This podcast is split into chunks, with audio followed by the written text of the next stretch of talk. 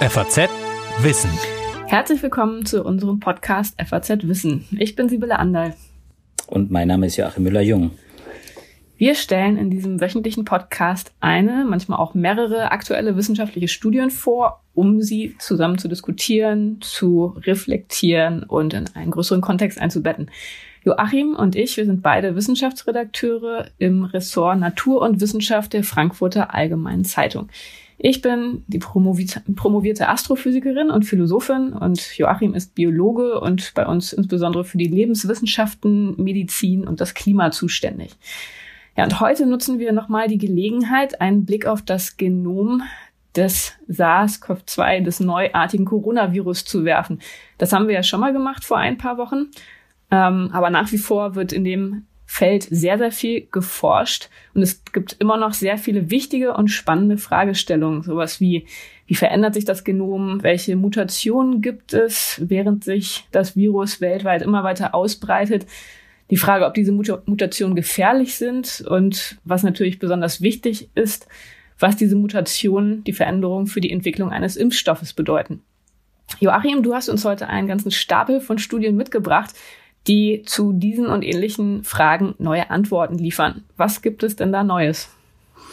Naja, ein Stapel ist es nicht, aber ich könnte locker einen Stapel mitbringen, weil tatsächlich so viel inzwischen publiziert wird über die Evolution des Virengenoms, ähm, dass man Schwierigkeiten hat, dem Ganzen zu folgen. Nichtsdestotrotz, es gibt ein paar interessante Paper, die vor allem eins zeigen, dass die Pandemie sich nicht nur für uns sichtbar und spürbar äh, und auch äh, wirklich für die meisten ja auch äh, unangenehm spürbar äh, sich weiterentwickelt, sondern dass man das auch quasi in dem im Genom des Virus äh, selbst erkennen kann.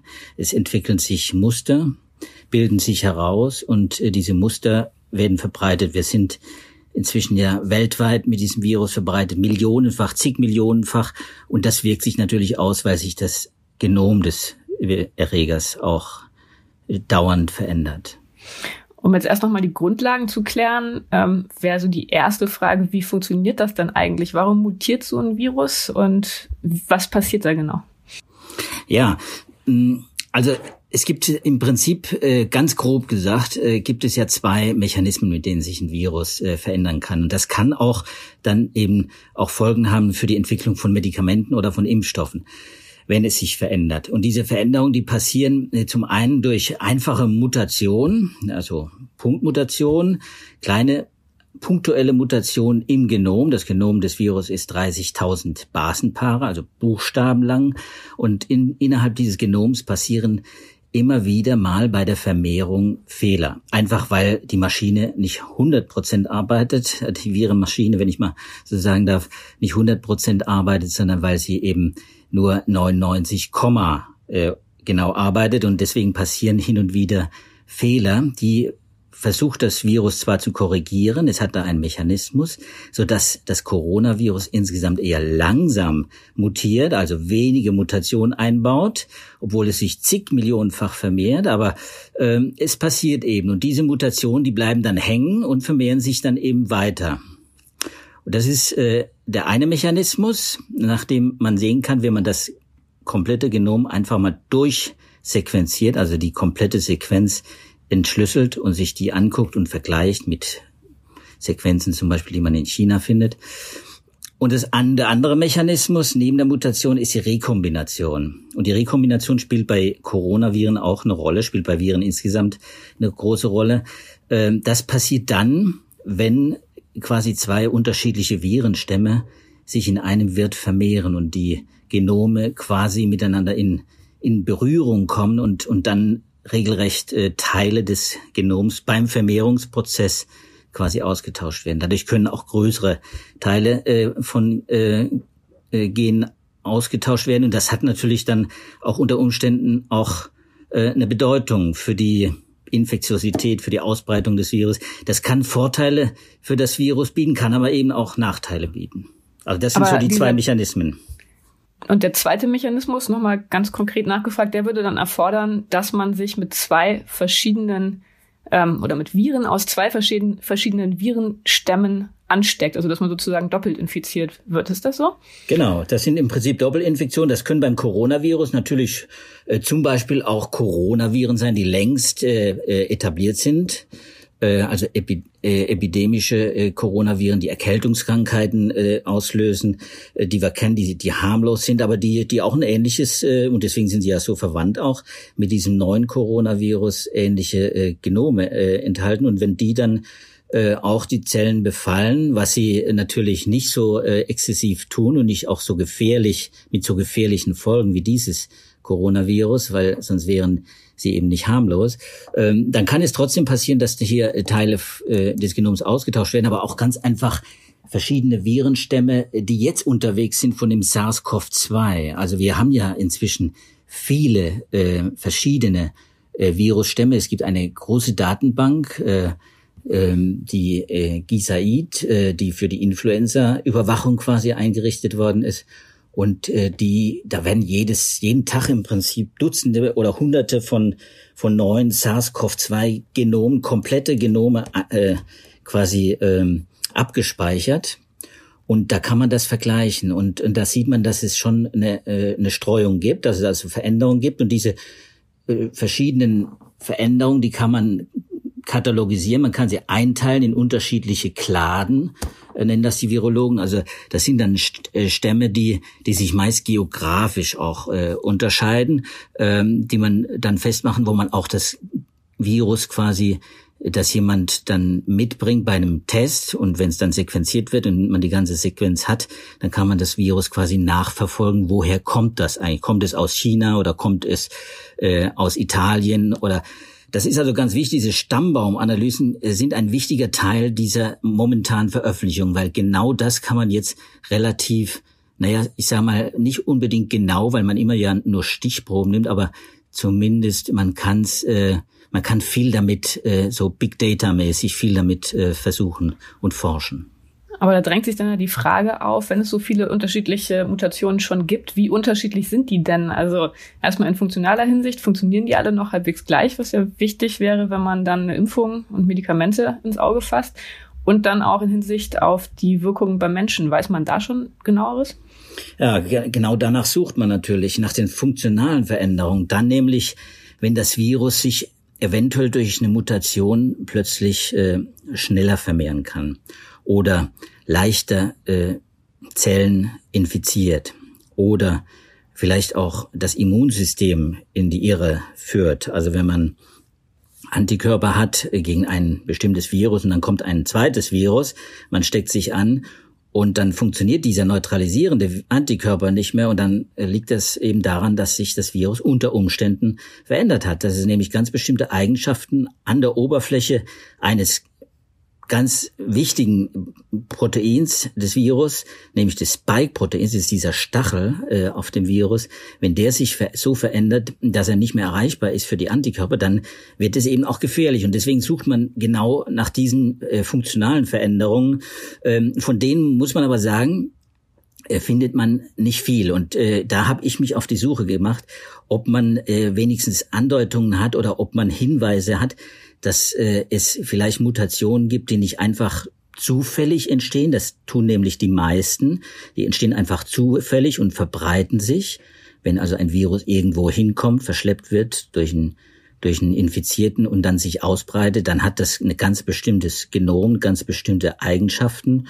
Und dann verbreitet sich das, ohne dass jetzt äh, dieses Virus äh, sich verändern muss, um sich einen Vorteil zu verschaffen. Wenn es allerdings äh, quasi äh, Probleme kriegt, dieses Virus sich zu verbreiten und Schwierigkeiten hat, aus welchen Eigenschaften und aus welchen ähm, Gründen auch immer, dann kann es äh, passieren, dass sich das Virus verändern muss, quasi, um äh, sich besser zu vermehren, zum Beispiel, oder tiefer in die Lunge zu vorzudringen, zum Beispiel. Ähm, und dann ähm, passiert das, was die Evolutionsbiologen äh, eine Selektion, eine positive Selektion nennen, aus Sicht des Virus positiv, weil es dann nämlich durch eine Mutation oder durch eine Rekombination erreichen kann, äh, dass es sich äh, dann tatsächlich doch schnell vermehrt äh, und damit auch schnell wieder ausbreitet. Und, äh, und nach diesen funktionalen Eigenschaften äh, zu suchen, ist nicht einfach. Da bedarf es nicht nur einfach äh, eines Hinguckens auf die Genomsequenz äh, der Viren. Das wird, wie gesagt, äh, schon zigtausendfach äh, gemacht, äh, sondern da muss man auch Tests machen und da muss man auch die Patientenviren sich ganz genau angucken. Und was hat man dabei rausgefunden? Also gibt es ja. tatsächlich schon diesen positiven Selektionsdruck? Werden die ja. Viren schlimmer, gefährlicher mit der Zeit? Ja, das, äh, die Berichte gibt's jetzt immer häufiger. Die gab's am Anfang schon. Da waren allerdings die Viren einfach noch nicht so weit verbreitet, dass man davon ausgehen konnte, dass es sich stark verändert. Inzwischen weiß man, es gibt Mutationen äh, und äh, und die, äh, es gibt ein Paper von einer Sheffield äh, Covid-19 Genomgruppe, das ich ganz spannend fand, äh, das noch in Preprint ist, also noch nicht begutachtet ist, äh, aber ganz spannend ist, weil die nämlich äh, sich gewissermaßen wissenschaftlich auf den Zug gesetzt haben und sagen, okay, wir wissen, dass das passiert, das muss mit jedem Virus, das sich so schnell ausbreitet und dann auch äh, äh, offenbar so effizient ist, wie dieses neue Coronavirus, äh, muss man vielleicht einen Mechanismus entwickeln, äh, der es erlaubt, dieses, äh, diese Mutation zu verfolgen, so eine Art Mutationstracking. Und das haben die versucht. Sie versuchen so eine Art Frühwarnsystem äh, äh, zu etablieren. Äh, das ist ein Versuch. Äh, ich weiß nicht, äh, lässt sich auch jetzt aus diesem Paper nicht herauslesen, wie wie äh, stark das von anderen Virologen auch äh, unterstützt wird. Aber es ist jedenfalls ein interessanter Versuch mit Big Data einerseits herauszufinden, wo tauchen Mutationen auf, und zwar weltweit. Die Daten werden gewissermaßen zusammengeführt über diese Datenbanken, diese, wie dieses Gisaid und NextStrain, die, die sowas auslesen äh, äh, und dann auch und dann auch publizieren. Die sind öffentlich zugänglich und äh, weil man diese Big Data Daten dann äh, vergleichen kann, hat man zumindest mal Informationen über die Mutation und dann versuchen sie über die Strukturanalysen, also was bedeuten diese Mutationen, was verändert diese äh, so, eine, so, eine, so eine Mutation im Gen oder im ganzen Genom, was verändert das im Virus, also verändert es dieses Stachelprotein, vielleicht die Bindungsstärke zu dem Rezeptor an den menschlichen Zellen, das ist der ACE2-Rezeptor, die das Spike-Protein, das Stachelprotein, ist gewissermaßen der Schlüssel, um in diese menschlichen Zellen einzudringen. Und da ist eine ganz entscheidende schnelle äh, Schnittstelle zwischen Virus und Mensch. Und wenn sich da etwas verändert, ähm, dann will man das herausfinden. So, und das kann man durch, äh, durch solche Strukturanalysen machen. Und drittens haben sie äh, etwas vorgeschlagen, das sind dann, ist dann quasi der experimentelle Nachweis, der ist eigentlich auch notwendig. Man muss zeigen, um eine Mutation als wirklich bedeutend äh, und als Selektion, als selektiert äh, zu identifizieren, dass man, dass diese Mutation jeweils eine echte Konsequenz hat, nämlich dass es dann unter Umständen äh, sich besser verbreitet, einfach schneller verbreitet, infektiöser ist äh, und äh, dem Immunsystem oder dem Immunsystem des Menschen äh, zum Beispiel entkommt. Und diese diese Leute, äh, die Sheffield-Gruppe, die haben die haben ein äh, ein Gen identifiziert von 14, 14, die Sie hier in diesem Paper besprechen, aber ein, eine Mutation äh, D614G, da wird an, an Position 23.403, also ziemlich weit hinten im Genom, wenn man so will, äh, wird ein wird ein Guanin-Baustein durch ein Adenin-Baustein äh, ausgetauscht. Und dieser winzige Austausch,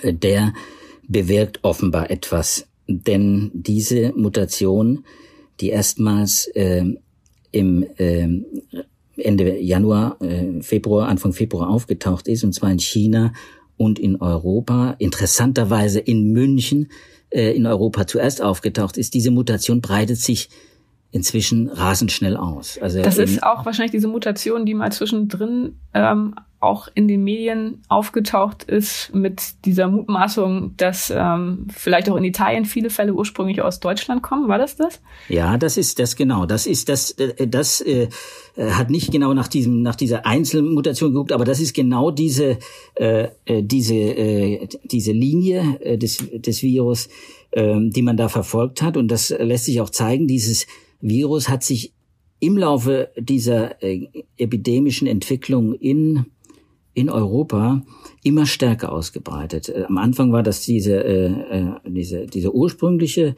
äh, Genvariante und dann hat, ist diese immer stärker ersetzt worden durch die neue, durch das G614. Und dieses G614 das äh, breitet sich eben jetzt aus, nicht nur in Europa, sondern eben dann auch in Amerika, was auch wieder äh, zu vielen Hinweisen geführt hat, aber eben nicht nur durch diese Einzelmutation, sondern durch äh, größere Sequenzen, dass Europa bei der Ausbreitung des Virus in, in Nordamerika äh, durchaus eine prominente Rolle gespielt hat. Mhm. Und da kann man wirklich sagen, das kam aus Europa und du hattest ja vorhin kurz erwähnt, dass es diese Mutation durchaus schon auch in China gab da kann man dann sagen, das muss aus Europa gekommen sein und hat nicht vielleicht noch eine andere Route über China genommen, die mit Europa so direkt nichts zu tun hatte? Ja, so klar kann man es eben leider nicht sagen, weil es eben dann tatsächlich viele Optionen gibt. Dass, dass, äh, dass die Epidemie hat sich ja so schnell ausgebreitet und hat ja viele verschiedene Wege gefunden, von China nach Nordamerika, direkt von Europa nach Nordamerika, äh, auch von Europa wieder zurück nach China. Also da gibt's ja, das ist ja inzwischen äh, äh weltweit vernetzt, so dass es natürlich zunehmend auch schwieriger wird, äh, diese Wege äh, äh, der Viren äh, zu finden. Die Mutationen sind da ein, ein, ein wichtiger ähm, Anhaltspunkt, ein wichtiger Marker, um, um quasi die Verbreitung dazu zu identifizieren, auch innerhalb der Länder, also auch innerhalb von Deutschland zum Beispiel, kann man das ja auch sehr schön mit solchen Mutationen nachverfolgen. Aber das ist das, das ist das eine. Aber das, das viel Wichtigere ist natürlich die Frage, wird es durch diese durch diese Verbreitung unter Umständen, wenn es auf bestimmte Bevölkerungsgruppen trifft, wird es dann gefährlicher. Die mhm. Berichte gab es natürlich auch schon. Und da gibt es eine kurze, knappe Antwort oder ist es einfach zu komplex, um das so Nein, man kann an, diese, an diesem Beispiel D614G äh, kann man schön äh, zumindest mal interessante Thesen aufstellen. Das haben die, die Wissenschaftler hier in dem Paper auch gemacht. Ähm, die haben gesagt, äh, ja, wir wissen, äh, dass dieses, äh, dass dieser Austausch einer äh, einer Aminosäure äh, das Spike-Protein, diese Bindungsstelle zu den menschlichen Zellen verändert und zwar äh, markant verändert. Äh, es äh, kann also sein, äh, und das hat man eben experimentell noch nicht nachgewiesen, deswegen ist die Beweiskette quasi da nicht vollständig. Aber es kann, man kann sich zwei Dinge vorstellen, dass zum einen diese Mutation dazu führt, dass äh, dass äh, Virus äh, tatsächlich besser bindet an den e, ACE-Rezeptor, ACE2-Rezeptor des Menschen und damit auch äh, leichter eindringt in die Zellen. Äh, und das würde bedeuten, dass bei Klinikpatienten unter Umständen auch eine höhere Viruslast zu beobachten ist. Und das ist das, was sie in Sheffield interessanterweise gefunden haben. Die haben leider nur eben Daten aus Sheffield, eine relativ äh, überschaubare äh, Anzahl von Daten ähm, die schwer einzuordnen sind, global gesehen oder auch nicht übertragbar sind auf deutsche Verhältnisse. Aber in, in dieser Klinik in Sheffield zum Beispiel hat man das tatsächlich gefunden, dass diese dass, das, dass die Häufigkeit, die zunehmende Häufigkeit dieser neuen Mutation dazu führt, dass die Viruslast bei den Patienten offenbar höher wird. Heißt das auch, dass die Erkrankungen schwerer verlaufen? Auch das, genau. Auch das sagen Sie, das ist allerdings nicht signifikant. Das heißt, das sind einfach zu wenige Patienten, zu wenige schwere Fälle und äh, und äh, da müsste man einfach viel weiter, äh, viel, viel viel genauer nachsehen, ob das wirklich da so eine Verbindung gibt. Aber das andere finde ich genauso interessant. Die andere These, nämlich die Sie aufstellen, es könnte eben auch sein, dass dieses äh, dass dieses äh, Veränderung in diesem Stachelprotein dazu führt, dass vielleicht die die Antikörper, die Menschen entwickeln im Laufe einer Infektion, aber die sie vielleicht auch mitbringen, äh, dann nicht mehr so gut funktionieren und dann das Virus auch ein leichteres Spiel hat. Mhm. Herr Drosten hat ja das ins Spiel gebracht, diese möglicherweise Hintergrundimmunität, die es gibt durch, durch die anderen Coronaviren, dass manche Menschen, oder wir wissen es ja gar nicht, wie viele das sein sollen, vielleicht auch so eine Grundimmunität schon mitbringen. Äh, und und äh, wenn dieses Virus versucht, da quasi ra sich rauszuwinden, indem es quasi so eine, so eine, ähm, so eine Veränderung, äh, so eine Mutation äh, nutzt, um da mit den Antikörpern äh, zu entfliehen. Das ist, das ist eine These, nichts mehr, äh, aber es ist, äh, ich finde es ganz interessant, das sind die Mechanismen, mit denen halt Viren tatsächlich arbeiten. Unbewusst natürlich, alles klar, es ist völlig klar, das Virus tut das nicht aus eigenem Willen, sondern das passiert einfach, da entstehen solche Viren, die diese Mutation tragen und die haben dann das äh, Glück aus ihrer Sicht, dass es äh, dann funktioniert und sie sich schneller verbreiten können. Der andere interessante Aspekt, den wir ja vorhin auch schon erwähnt hatten, ähm, sind die Konsequenzen für die Medikamentenentwicklung, für die Entwicklung einer Impfung. Da hat man ja erstmal die Befürchtung, wenn es Mutationen gibt, wenn sich das Virus schnell ändert und anpassen kann, dass das natürlich auch ziemliche Probleme für eben gerade diese Entwicklung von Wirkstoffen mit sich bringen könnte. Kann man dazu schon was sagen? Ja, da müssen die Impfstoffforscher natürlich ganz genau hinsehen. Wenn diese Mutationen dazu führen, dass der Impfstoff, den man jetzt entwickelt, im Laufe dieses Jahres, im nächsten Jahr vielleicht nicht mehr so gut funktioniert, weil die Antikörper, die man mit der Impfung erzeugt in den, in den Probanden oder in jedem, der geimpft wird, ähm, dass die dann nicht mehr so gut binden, dann kann es natürlich sein, dass die Krankheit weiter da bleibt, das Virus sich vermehrt und wir wissen es dann natürlich nicht, wie, wie, wie stark es sich vermehrt, wie, wie gefährlich es werden kann. Ne? Also das ist wichtig für die, für die Impfstoffentwicklung, ist diese Mutationstracking äh, ganz bestimmt. Die werden genau drauf gucken, äh, wie sich das, wie sich das Virus im Laufe der Zeit verändert. Wie gesagt, im Moment eher langsam, aber es gibt immer wieder auch Berichte wie dieses Paper, dieses zweite Paper, was ich, äh, was ich auch gerne vorstellen würde, dieses chinesische Paper von Lan Juan Li aus Hangzhou, ein Paper, das äh, elf Patienten, Viren, also elf Patienten aus einer Klinik in Hangzhou äh, quasi nimmt und äh, die Viren isoliert und diese Viren äh, danach äh, untersucht, wie viele Mutationen. Sie haben relativ viele gefunden bei elf Patienten, die auch eine Verbindung untereinander haben. Das fand ich ganz spannend.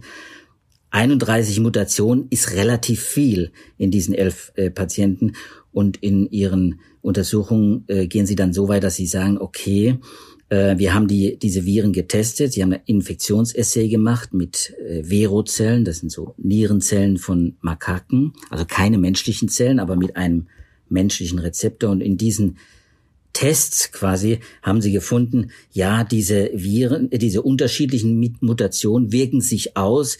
Die Viren können sich besser oder viel schlechter äh, vermehren in den Zellen, je nachdem, welche Mutation in dem Virus vorhanden ist. Leider zeigen sie eben in diesem Paper eben gar nicht und deswegen kann man aus diesem Paper auch gar nicht viele Schlüsse ziehen, obwohl dieser interessante Test auch gemacht worden ist, sagen sie gar nicht, welche Mutation eigentlich welche äh, Viruslast und welche Schäden an den an den Zellen dann im Test äh, auch erzeugt. Deswegen kann man solche äh, Studien natürlich nur begrenzt äh, nutzen. Die sagen im Prinzip nichts darüber, nichts wirklich darüber aus, ob diese Mutationen gefährlicher werden oder nicht.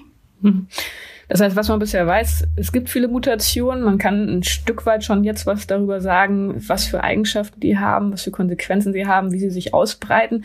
Aber gleichzeitig, wie eigentlich bei fast allen Corona-Themen, die wir hier bisher diskutiert haben, muss man sagen, das ist alles noch sehr im Fluss, entwickelt sich sehr, sehr schnell und das wird wahrscheinlich nicht das letzte Mal sein, dass wir über dieses Thema hier im Podcast diskutieren. Kann man das so sagen?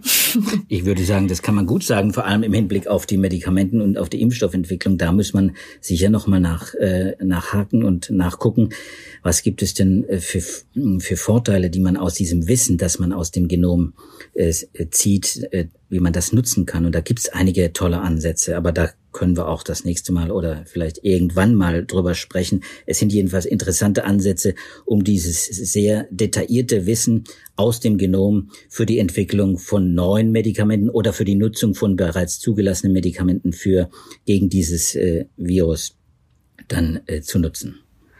Und wie immer gibt es all die besprochenen Studien und noch zusätzliche Informationen in unseren Show Notes verlinkt. Also da nochmal die Empfehlung, sich das anzuschauen. Unsere Zeit ist jetzt leider schon wieder vorbei. Vielen Dank, lieber Joachim, für diese spannenden Informationen. Das war der Podcast FAZ Wissen. Mein Kollege Joachim Müller-Jung und ich verabschieden uns und wir würden uns sehr freuen, wenn Sie auch beim nächsten Mal wieder zuhören und mit dabei sind. Das können Sie, wenn Ihnen die Folge gefallen hat, zum Beispiel so machen, indem Sie uns bei Spotify, Apple Podcast oder bei einem anderen Podcatcher abonnieren. Dann werden Sie automatisch über die nächste Folge informiert. Also wir hoffen, dass wir uns bald wieder hören und wünschen Ihnen bis dahin Gesundheit. Tschüss. Tschüss zusammen.